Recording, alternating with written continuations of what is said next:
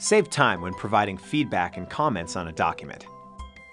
With the Mail app on iPad, you can quickly annotate a PDF attachment with notes and send it back for review without having to open the file in another app. Tap and hold on the attachment and select Markup and Reply. A reply message is automatically created with the attachment and the document is ready for your notes. With iPad Pro and Apple Pencil, you can quickly annotate the document with detailed feedback as if you're drawing on paper. You can sketch rough shapes like arrows, and Mail will recognize them and transform them into perfect shapes. And add handwritten notes. It looks like there's missing sales data here.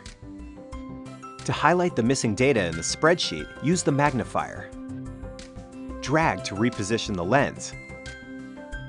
Then zoom in to make it easier to read and mark up.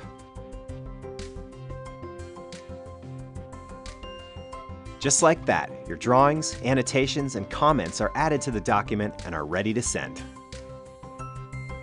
Discover more ways iPad can run your business with powerful apps from the App Store.